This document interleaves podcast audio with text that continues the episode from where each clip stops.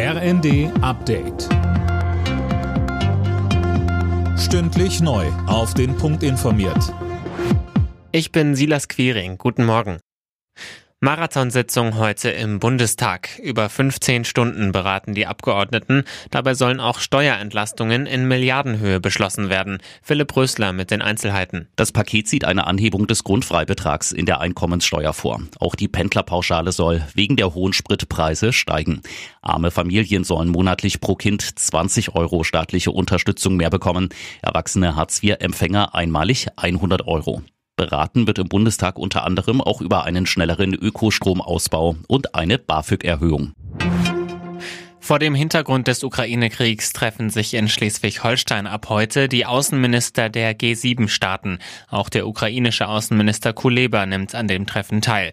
Es geht vor allem um die Frage, welche Auswirkungen der Krieg auf die Energie- und Ernährungssicherheit hat. In der vergangenen Woche haben die G7-Länder einen schrittweisen Ausstieg aus russischen Ölimporten vereinbart.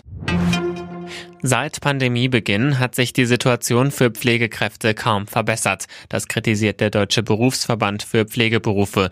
Deshalb sind heute zum Internationalen Tag der Pflege in vielen Städten Kundgebungen geplant.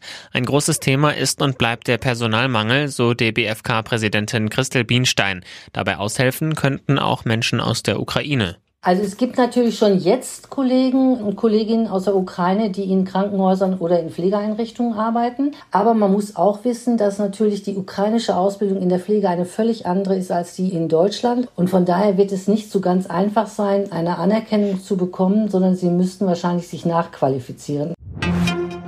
Nordkorea hat den ersten offiziellen Corona-Fall seit Beginn der Pandemie vor über zwei Jahren gemeldet. Das erklärte die staatliche Nachrichtenagentur KCNA. Demnach habe sich der Patient mit der Omikron-Variante angesteckt. Alle Nachrichten auf rnd.de